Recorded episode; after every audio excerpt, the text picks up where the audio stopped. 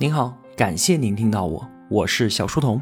我的节目首发平台是在小书童频道微信公众号，在公众号里面回复“陪伴”可以添加我的个人微信。我们正在解读《历代经济变革得失》，作者吴晓波。如果我们要问历代经济变革的基本演变逻辑到底是什么，吴晓波呢借用了改革大家小平同志的两句话：“发展就是硬道理和稳定压倒一切。”历史演进的长河从来就没有冲出过这两句话所标定的河床两岸。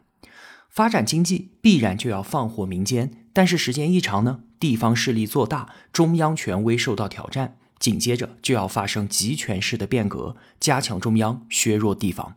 而结果又是侵蚀民间，生产力下降，最终导致政权新一轮的不稳定，执政者再次面临考验：是任由矛盾继续激化呢，还是再度放权让利，促使经济复苏呢？我们看啊，从汉初的文景之治到汉武帝变法，就是这一演变逻辑的最好历史标本。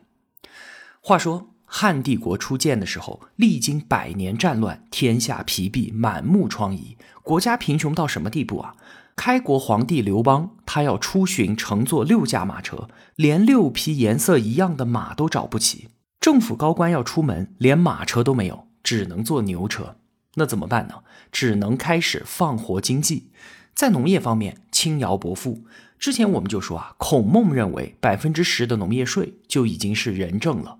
汉文帝时期把农业税直接降到了百分之三点几，甚至啊有完全免税，长达十二年。这可是我们中国历史上仅有的一次啊！再下一次长时间取消农业税，就要到我们的新中国二零零六年了。那么在工商业方面呢，持山泽之境。之前我们国家垄断盐铁专营，现在不搞了，全面放开，归还民间。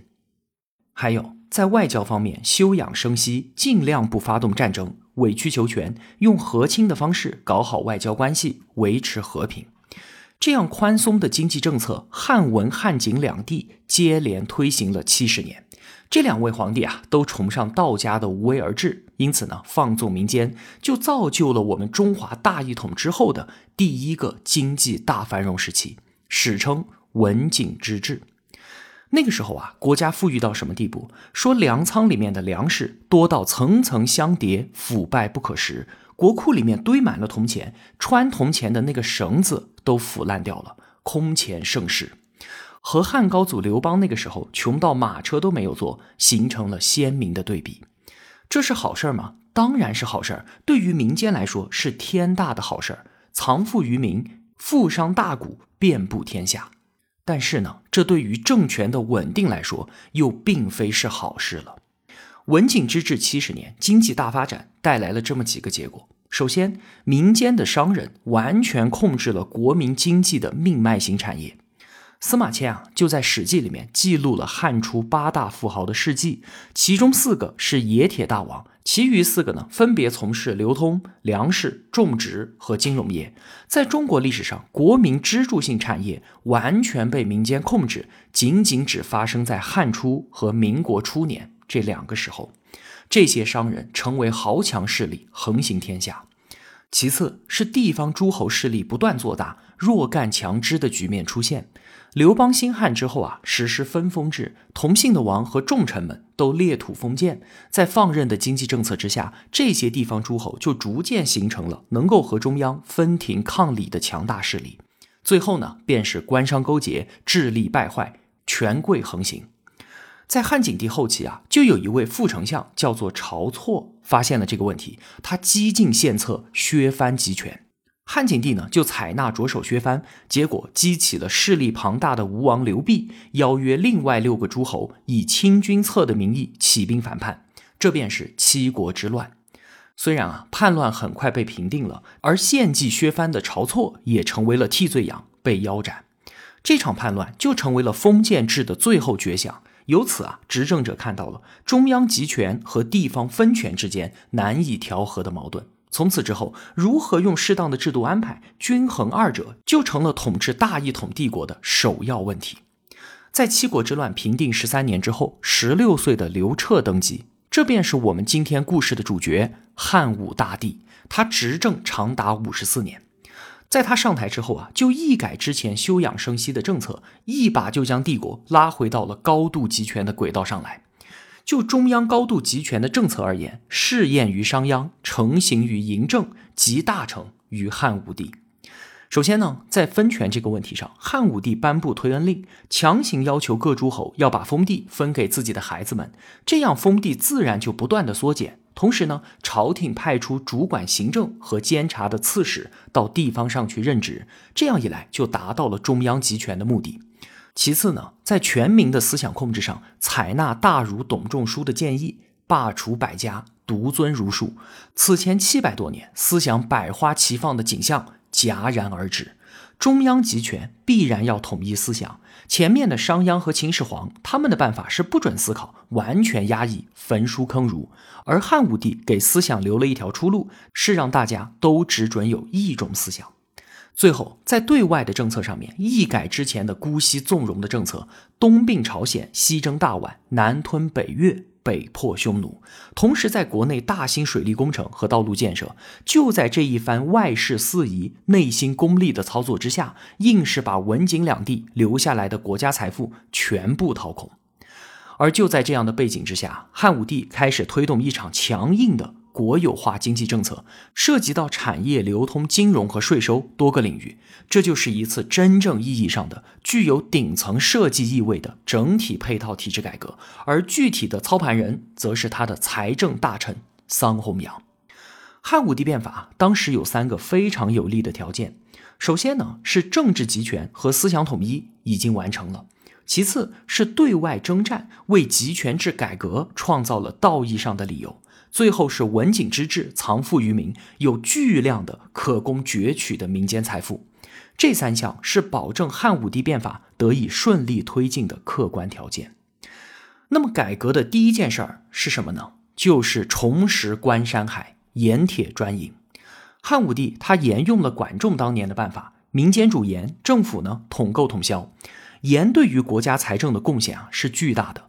当时竟然占到了国家财政收入的一半对于冶铁业，汉武帝呢就比管仲更进一步了。他不仅垄断了销售和定价权，甚至直接下场办起了国有铁厂。我们中国历史上的第一家国有企业就是在他那个时候创办的。除了盐铁之外，还有一样东西被政府管控了起来，就是酒。办法和盐类似，交由民间生产，政府呢控制价格和流通渠道。从此之后啊，盐铁酒并列称之为三缺，成为了国家实行垄断经营的主要产业，历代延续，从未中断。后来呢，又加上了烟草、茶叶这些成瘾性的商品，国家以此获得巨大的利益。汉武帝改革的第二步发生在流通领域，主要政策就是均输和平准。这个啊，我们在中学的课本上都有看到，一个是统购统销，一个是物价管制。当时啊，各地方都要向朝廷进贡土特产，这就是当时价值最高的商品。但是全部运到中央来，运输成本太高了，太麻烦。桑弘羊就想了一个办法，所有进贡的物品由国家统一调度，直接就运到其他不出产这些商品的地方，高价出售。各地呢设置军书官，专门办这件事儿，由此就建立起了一套由中央统一管理的国营商业网络。而在这个过程当中呢，与之相配套的就是一项新的物价管理措施，由国家来控制全国物资的买卖价格。所以啊，平准和均输相辅相成，就成为了中央控制市场、从物流流通领域获取利益的工具。所以这样来看的话，均输和平准就相当于物资部和物价委员会，这就是一种典型的计划经济运作的模式。这一国营商业体系的建成啊，使得中央政府控制了全国重要物资的流通利益，成效斐然。司马迁也点赞评论说：“民不义富，而天下用饶。”就是说，百姓并没有多交税，但是政府却有钱了。其实啊，我们也可以看得出来，政府收入的增加，并非是因为生产效率的提升带来的，而就是既有的社会财富在民间和政府之间进行了重新的分配。改革第三步。推动税收改革。这一项啊，我们之前在解读简读中国史，说皇权是怎么收割商人的时候啊，讲到过。话说呢，公元一一九年，大汉军队要和匈奴主力再次决战，同时呢，山东发生了重大水灾，在军费大增和紧急赈灾的双重压力之下，汉武帝和桑弘羊决定向全国的有产者征收资产税，说你主动申报你自己有多少财产，然后呢，按一定的比例缴税。面对这样的征税方式啊，大家肯定不愿意多交嘛，就纷纷瞒报、谎报自己的财产，想要蒙混过关。殊不知汉武帝还有后手。两年之后，再度颁布法令，谁隐匿财产、申报不实的，其他人都可以向官府告发。官府查实之后，抄没的财产分告发者一半儿。这下可好了，全天下的有产者全部都落入到了政府的陷阱。此令一出，中产以上的家庭全部都被举报，社会秩序顿时大乱。然后呢，朝廷任用了一批酷吏去逐一法办。汉武帝的这一套组合拳啊，让全天下的人毫无招架之力，所有中产家庭通通破产，而政府则没收了难以计数的民间财富。所以，我们看到啊，在古代中国，百姓和政府之间从来都不存在对等的契约关系，从来就没有什么私有产权神圣不可侵犯的概念，一切皆在权力的摆布之下。汉武帝并非特例啊。历朝历代，一旦发生财政危机，朝廷就要公开的掠夺有产者，因为权力能够随时剥夺财富，所以商人在古代社会是毫无安全感可言的。想要经商致富怎么办呢？必须要寻求权力的保护，官商勾结，而一赚到钱，马上奢靡消费，不存在制度性的保障，让商人安心的去进行储蓄和投资再生产。当时的大农令严毅就相当于今天的财政部长。对于汉武帝的这一政策啊，颇有异议。汉武帝杀鸡儆猴，竟然以腹诽的罪名把他给处死了。什么叫腹诽？就是虽然你嘴上没骂我，但是我知道你肚子里面在骂我，你的眼神出卖了你，被我看到了，所以治你死罪。虽然今天说起来啊，这就像是一个笑话，但可见当年汉武帝变法的可酷程度。汉武帝的整体配套体制改革前前后后搞了三十四年，在中国历史上，他是第一个真正建立起了完备的中央集权制度的大独裁者，因此我们才会说秦皇汉武，前者一统天下，后者真正建立起了稳固的帝国制度。而且要知道啊，汉武帝变法是在一个拥有着五千万人口的国家进行的，和我们之前讲到的管仲、商鞅在百万级人口实施变法完全不是一个数量级。因此，对于政府的管理和执行能力要求也是远远大于之前的。汉武帝对外四处征伐、开疆扩土，标定了今天中国版图的四分之三。他的集权变法打造出了当时全世界最强大的帝国，我们所谓的强汉。也由此而生。经过这三十四年持续的系统的政策实验，确立了中央集权制度下的经济治理模型。无论是之前提到的三阙专营的产业改革、平准均输的流通改革，还是几近于无赖的税收改革，都达到了增加财政收入、巩固中央集权的目的。这也是汉武帝能够征伐四方的重要经济保障。而国有企业集中力量办大事儿的特征也显现出来了。铁厂国营之后，它的生产规模是远远大于民间企业的。在国家力量的支持之下，生产具有规模化的优势，冶铁技术也快速的进步。当时啊，我们国家的铁器制造技术是极为高超的，远非周边民族可比。汉武帝能够开疆拓土，无往不利，这也是一个重要的原因。但是呢，汉武大帝彪炳千秋的代价，却是由全体国民来承担的。产业和流通改革就导致文景之治带来的民间繁荣局面被彻底的扼杀，税务改革让中产阶级集体破产，工商动力丧失。更加深远的影响是对于政府信用的严重透支，民间财富空前激荡，人民失去了储蓄和投资的意愿。国营事业在办大事的同时，也体现出了与生俱来的劣质效率。生产的农用铁具质量低劣，而且非常的昂贵，民众是怨声载道。变法的长期执行带来了重大的后遗症，增加的这部分财政收入大多用于战争，而平民阶级没有获得什么实惠。在国家主义的政策之下，我们看到强国易得，但是民富难求。到了汉武帝晚年，天下困弊，盗贼风起。五千万大汉子民，竟然有数百万都沦为了流民。六十八岁的汉武帝下轮台罪己诏，他说啊，本皇帝自继位以来所作所为很是狂悖，使得天下百姓愁苦。我现在追悔不及，从今往后，凡是伤害百姓、让天下劳苦的政策，全部都要停止。这是中国历史上第一份皇帝检讨书，以刘彻的雄才伟略，早年不可一世，晚年黯然罪己，这也算是历史上的一个讽刺和警醒了。但是啊，我也觉得他的这份担当和自省，确实配得上后世对其汉武大帝的赞誉。从此之后呢？中央政策又趋于宽松，民间得以喘息，避免了更大的动荡。司马光就在《资治通鉴》里面说：“有秦王之事而免秦王之祸。”最后啊，我们值得说一说的是盐铁会议和桑弘羊之问。话说呢，在颁布轮台罪己诏之后两年，汉武帝就死掉了。又过了六年，在大汉帝国的朝堂之上，竟然举办了一场关于盐铁专营政策的辩论大会。辩论的一方呢，是六十多位来自全国各地反对国营化政策的文学贤良；另一方则是以财政大臣桑弘羊为首的朝中重臣。我们先说啊，能够有这样一次大辩论在朝堂之上发生，就是值得称赞的。财政部长坐下来和全国的儒生面对面的就国家经济政策进行讨论，这就是一件非常难得的事情。桑弘羊他是汉武大帝最最倚重的大臣。少年天才，十三岁的时候就因为他的心算天下第一，进入到了公务员的队伍。他参与了汉武帝变法时期的所有经济政策，给汉武帝的对外军事行动和对内变革提供了大量的财政支持，可谓是汉武盛世的最大功臣。在后世啊，桑弘羊和商鞅、王安石一样的评论两极分化，有人赞许为心力之臣，是最杰出的经济大师，也有人斥为乱国酷吏。汉武帝在世的时候啊，就有儒生对他恨之入骨。有一天天下大旱，就有人上书说：“烹弘羊，天乃可雨。”就是把桑弘羊给杀了，老天就会下雨了。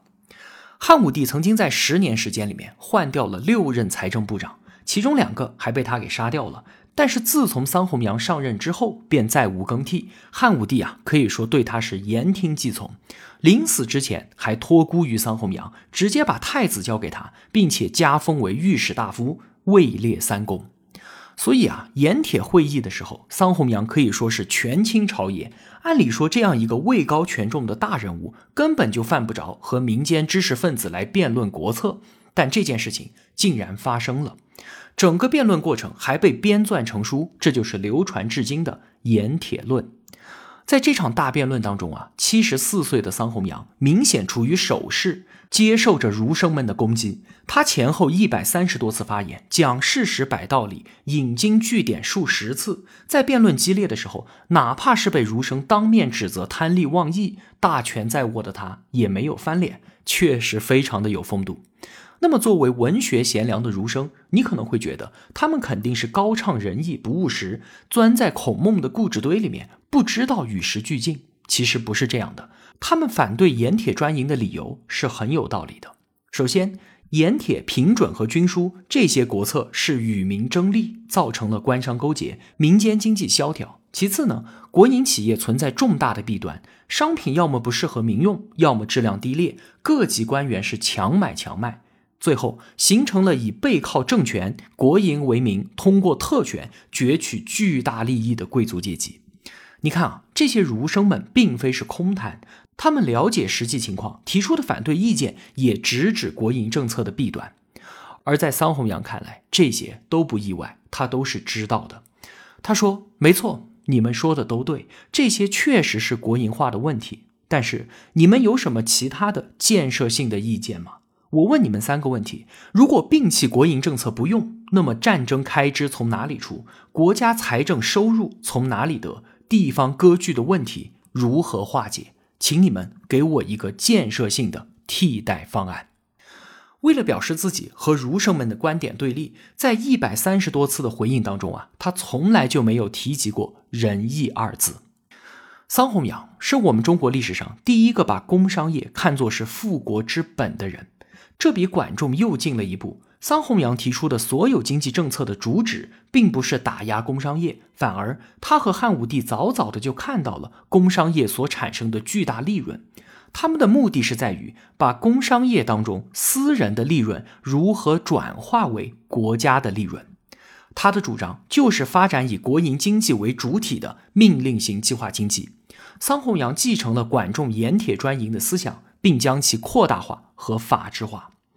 我们一直都说啊，中国古代是重农抑商的。其实，自从汉武帝之后，历代统治者都只是压抑民间的商人而已。他们将最能够创造利润的工商业全部收归国家所有。他们是深深的知道工商富国的意义。